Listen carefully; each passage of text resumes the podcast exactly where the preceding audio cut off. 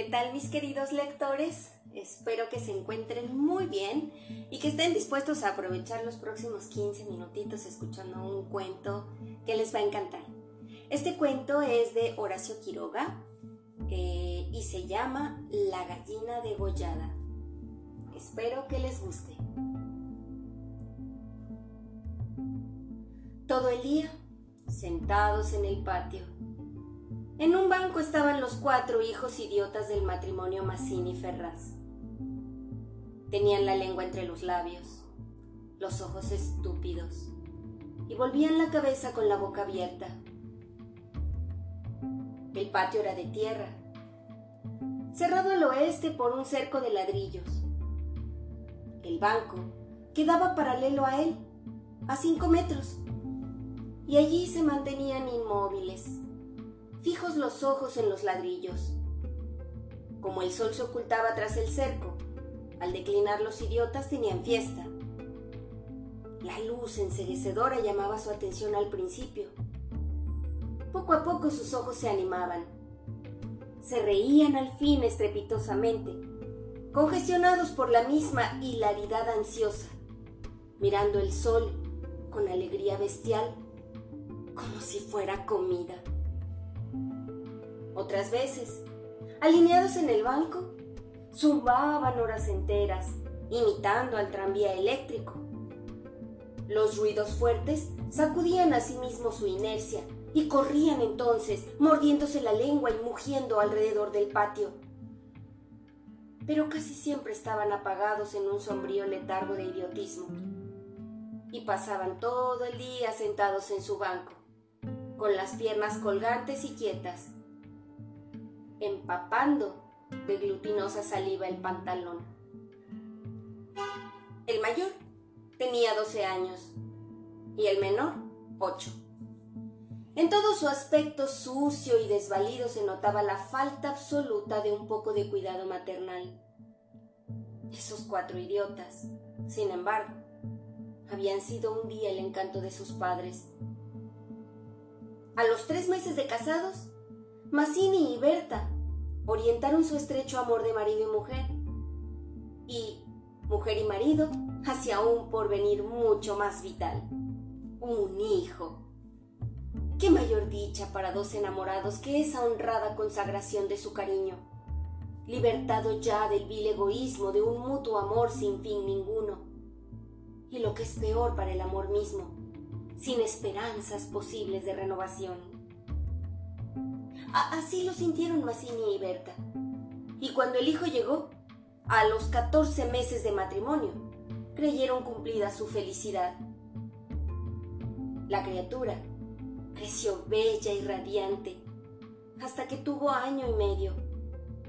Pero en el vigésimo mes le sacudieron una noche convulsiones terribles y a la mañana siguiente no conocía más a sus padres. El médico lo examinó con esa atención profesional que está visiblemente buscando las causas del mal en las enfermedades de los padres. Después de algunos días, los miembros paralizados recobraron el movimiento, pero la inteligencia, el alma, aún el instinto se habían ido del todo. Había quedado profundamente idiota, baboso, colgante, muerto para siempre sobre las rodillas de su madre. Hijo, mi hijo querido. Sollozaba ésta sobre aquella espantosa ruina de su primogénito. El padre, desolado, acompañó al médico afuera. A usted se le puede decir. Creo que es un caso perdido. Podrá mejorar educarse en todo lo que le permita su idiotesmo, pero no más allá. Sí, sí, asentía Mazzini. Pero dígame, ¿usted cree que es herencia? que... En cuanto a la herencia paterna, ya le dije lo que creía cuando vi a su hijo. Respecto a la madre, Ay, hay un pulmón que no sopla bien. No veo nada más. pero hay un soplo un poco rudo. Hágala examinar detenidamente.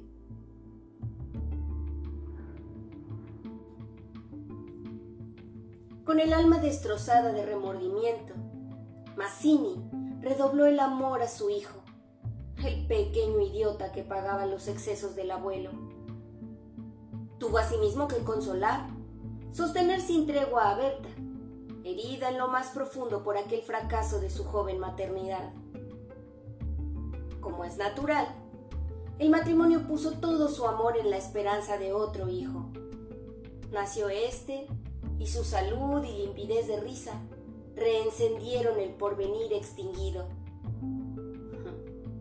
Pero a los 18 meses, las convulsiones del primogénito se repetían y al día siguiente el segundo hijo amanecía idiota. Esta vez los padres cayeron en una honda desesperación. Luego su sangre, su amor estaban malditos, su amor sobre todo. 28 años él, 22 ella, y toda su apasionada ternura no alcanzaba a crear un átomo de vida normal. Ya no pedían más belleza e inteligencia como en el primogénito. Pero un hijo, un hijo como todos del nuevo desastre, brotaron nuevas llamaradas del dolorido amor, un loco anhelo de redimir de una vez para siempre la santidad de su ternura. Sobrevinieron mellizos, y punto por punto se repitió el proceso de los dos mayores. Mas por encima de su inmensa amargura, quedaba a Mazzini y Berta gran compasión por sus cuatro hijos. Hubo que arrancar del limbo de la más honda animalidad, no ya sus almas, sino el instinto mismo abolido. No sabían deglutir, cambiar de sitio, ni aún sentarse. Aprendieron al fin a caminar, pero chocaban contra todo, por no darse cuenta de los obstáculos. Cuando los lavaban, mugían hasta inyectarse de sangre el rostro se animaban solo al comer o cuando veían colores brillantes o oían trenos. Se reían entonces, echando fuera la lengua y ríos de baba, radiantes de frenesí bestial. Tenían, en cambio, cierta facultad imitativa, pero no se pudo obtener nada más. Con los mellizos pareció haber concluido la aterradora descendencia pero pasados tres años, desearon de nuevo ardientemente otro hijo, confiando en que el largo tiempo transcurrido hubiera aplacado la fatalidad. No satisfacían sus esperanzas, y en ese ardiente anhelo que se exasperaba en razón de su infructuosidad, se agriaron. Hasta ese momento, cada cual había tomado sobre sí la parte que le correspondía en la miseria de sus hijos pero la desesperanza de redención ante las cuatro bestias que habían nacido de ellos echó fuera esa imperiosa necesidad de culpar a los otros, que es patrimonio específico de los corazones inferiores. Se iniciaron con el cambio de pronombre, tus hijos. Y como a más del insulto había la insidia, la atmósfera se cargaba. Me parece, le dijo una noche Mancini, que acababa de entrar y se lavaba las manos. Que podrías tener más limpios a los muchachos. Berta continuó leyendo como si no hubiera oído. ¿Es la primera vez? Repuso al rato. Que te veo inquietarte por el estado de tus hijos. Mazzini Volvió un poco la cara a ella con una sonrisa forzada. De nuestros hijos, me parece. Bueno, de nuestros hijos. ¿Te gusta así? Alzó ella los ojos. Esta vez Mazzini se expresó claramente. Creo que ya no vas a decir que yo tengo la culpa, ¿verdad? Ah, no, se sonrió Berta muy pálida. Pero yo tampoco, supongo. No faltaba más. ¿Que no faltaba más? que si alguien tiene la culpa, no soy yo, entiéndelo bien. Eso es lo que te quería decir. Su marido la miró un momento con brutal deseo de insultarla. Dejémoslo ahí, articuló secándose por fin las manos. Como quieras, pero si quieres decir, Berta, como quieras. Ese fue el primer choque y le sucedieron otros. Pero en las inevitables reconciliaciones, sus almas se unían con doble arrebato y locura por otro hijo. Nació así una niña. Vivieron dos años con la angustia flor del alma, esperando siempre otro desastre. Nada sucedió. Sin embargo, y los padres pusieron en ella toda su complacencia, que la pequeña llevaba a los más extremos límites del mismo y la mala crianza. Si aún en los últimos tiempos Berta cuidaba siempre de sus hijos, al nacer Bertita, se olvidó casi del todo de los otros. Su solo recuerdo la horrorizaba, como algo atroz, que la hubieran obligado a cometer. A Mazzini, bien que en menor grado, le pasaba lo mismo. No por eso la, la paz había llegado a sus almas. La menor indisposición de su hija echaba ahora afuera con el terror de perderla los rencores de su descendencia podrida. Habían acumulado hiel, sobrado tiempo para que el vaso no quedara distendido, y al menor contacto el veneno se vertía afuera. Desde el primer disgusto, en soñado, habíanse perdido el respeto, y si hay algo a que el hombre se siente arrastrado con cruel fruición, es cuando ya se comenzó a humillar del todo a una persona. Antes se contenían por la mutua falta de éxito. Ahora que éste había llegado, cada cual, atribuyéndolo a sí mismo, sentía mayor la infamia de los cuatro engendros que el otro le había forzado a crear. Con estos sentimientos, no hubo ya para los cuatro hijos mayores afecto posible. La sirvienta los vestía, les daba de comer, los acostaba con visible brutalidad. No los lavaban casi nunca. Pasaban todo el día sentados frente al cerco, abandonados de toda remota caricia. De este modo, Bertita cumplió cuatro años.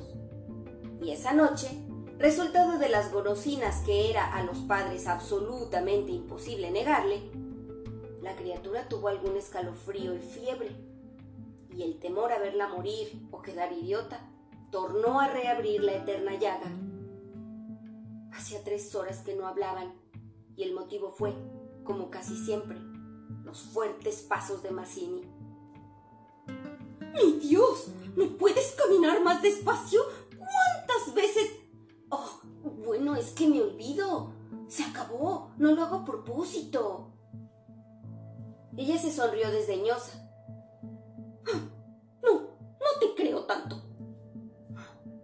Ni yo jamás te hubiera creído tanto a ti, tisiquilla. ¿Qué? ¿Qué dijiste? Nada. Sí te oí algo. Mira, no sé lo que dijiste, pero te juro que prefiero cualquier cosa a tener un padre como el que has tenido tú. Mazzini se puso pálido. ¡Ah! al fin murmuró con los dientes apretados. Al fin, víbora, has dicho lo que querías. Sí, víbora, sí. Pero yo he tenido padres sanos, ¿oyes? Sanos. Mi padre no ha muerto de delirio. Yo hubiera tenido hijos como los de todo el mundo. Esos son hijos tuyos. Los cuatro son tuyos. Mazzini explotó a su vez. Víbora tísica, eso es lo que te dije, lo que te quiero decir. Pregúntale, pregúntale al médico quién tiene la mayor culpa de la meningitis de tus hijos, mi padre o tu pulmón picado, víbora. Continuaron cada vez con mayor violencia, hasta que un gemido de Bertita selló instantáneamente sus bocas. A la una de la mañana, la ligera indigestión había desaparecido, y como pasa fatalmente con todos los matrimonios jóvenes que se han amado intensamente una vez siquiera, la reconciliación llegó. Tanto más efusiva cuanto infames fueran los agravios. Amaneció un espléndido día, y mientras Berta se levantaba, escupió sangre. Las emociones y mala noche pasada tenían, sin duda, gran culpa. Mazzini la retuvo abrazada largo rato, y ella lloró desesperadamente, pero sin que ninguno se atreviera a decir una palabra. A las diez decidieron salir, después de almorzar. Como apenas tenían tiempo, ordenaron a la sirvienta que matara una gallina. El día radiante había arrancado a los idiotas de su banco, de modo que mientras la sirvienta degollaba en la cocina al animal, desangrándolo con parsimonia, Berta había aprendido de su madre este buen modo de conservar la frescura de la carne. Creyó sentir algo como respiración tras ella. Se volvió y vio a los cuatro idiotas, con los hombros pegados uno a otro, mirando estupefactos la operación. Rojo, rojo. Señora, los niños están aquí en la cocina. Berta llegó. No quería que jamás pisaran allí, y ni aun en esas horas de pleno perdón, olvido y felicidad reconquistada podía evitarse esa horrible visión. Porque naturalmente, cuando más intensos eran los raptos de amor a su marido e hija, más irritado era su humor con los monstruos. ¡Desangre, María! ¡Échelos! ¡Échelos! le dijo.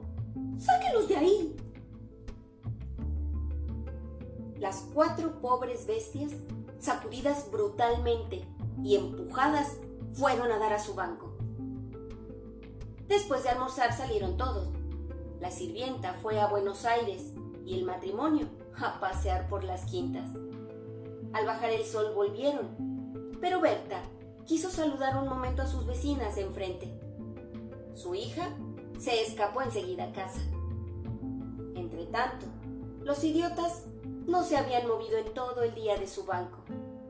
El sol había traspuesto ya el cerco, comenzaba a hundirse, y ellos continuaban mirando los ladrillos, más inertes que nunca. De pronto, algo se interpuso entre su mirada y el cerco. Su hermana, cansada de cinco horas paternales, quería observar por su cuenta, detenida al pie del cerco, Miraba pensativa la cresta. Quería trepar, eso no ofrecía duda. Al fin, se decidió por una silla desfondada, pero aún no alcanzaba. Recurrió entonces a un cajón de queroseno, y su instinto topográfico le hizo colocar vertical el mueble, con lo cual triunfó. Los cuatro idiotas, la mirada indiferente, vieron cómo su hermana lograba pacientemente dominar el equilibrio y cómo, en puntas de pie, apoyaba la garganta sobre la cresta del cerco, entre sus manos tirantes. La vieron mirar a todos lados y buscar apoyo con el pie para alzarse más. Pero la mirada de los idiotas se había animado. Una misma luz insistente estaba fija en sus pupilas apartaban los ojos de su hermana mientras creciente sensación de gula bestial iba cambiando cada línea en sus rostros. Lentamente avanzaron hacia el cerco. La pequeña, que habiendo logrado calzar el pie, iba ya a montar a horcajadas y a caerse del otro lado. Seguramente se sintió cogida de la pierna debajo de ella habían ocho ojos clavados en los suyos y le dieron miedo. ¡Soltame! ¡Déjame! gritó sacudiendo la pierna, pero fue atraída. ¡Mamá! ¡Ay, mamá! ¡Papá! ¡Papá! ¡Mamá! Lloró imperiosamente. Trató aún de sujetarse del borde, pero se sintió arrancada y cayó ¡Mamá! ¡Ay, ma! No pudo gritar más. Uno de ellos le apretó el cuello, apartando los bucles como si fueran plumas, y los otros la arrastraron de una sola pierna hasta la cocina, donde esa mañana se había desangrado a la gallina, bien sujeta, arrancándole la vida segundo por segundo. Mazzini, en la casa de enfrente, creyó oír la voz de su hija. Me parece que te llama, le dijo a Berta. Prestaron oído, inquietos, pero no oyeron más. Con todo, un momento después se despidieron, y mientras Berta iba a dejar su sombrero, Mazzini avanzó en el patio. Bertita. Nadie respondió. Bertita. Alzó más la voz ya alterada. Y el silencio fue tan fúnebre para su corazón siempre aterrado, que la espalda se le heló del horrible presentimiento. Mi hija, mi hija. Corrió ya desesperado hacia el fondo, pero al pasar frente a la cocina vio en el piso un mar de sangre. Empujó violentamente la puerta entornada y lanzó un grito de horror. Berta, que ya se había lanzado corriendo a su vez al oír el angustioso llamado del padre, oyó el grito y respondió con otro. Pero al precipitarse en la cocina, Mazzini, lívido como la muerte, se interpuso conteniéndola. No entres, no entres. Berta alcanzó a ver el piso inundado de sangre. Solo pudo echar sus brazos sobre la cabeza y hundirse a lo largo de él